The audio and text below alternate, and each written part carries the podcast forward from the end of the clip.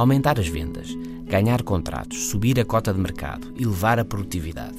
Certo, mas como? Ter objetivos ambiciosos, seja da nossa organização, seja de cada um de nós individualmente, é importante, muito importante.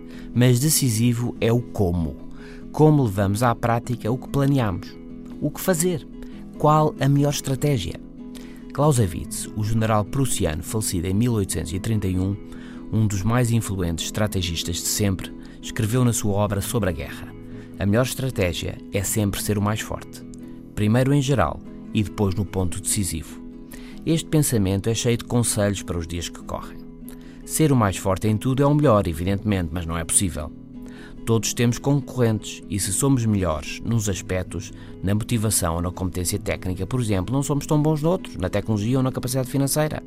Ninguém tem pontos fortes em tudo, nem as organizações, nem as pessoas.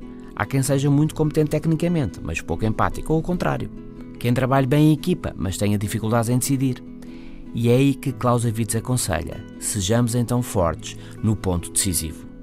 Se a empatia é o nosso forte, é aí que devemos focar-nos e procurar que ela venha a ser decisiva.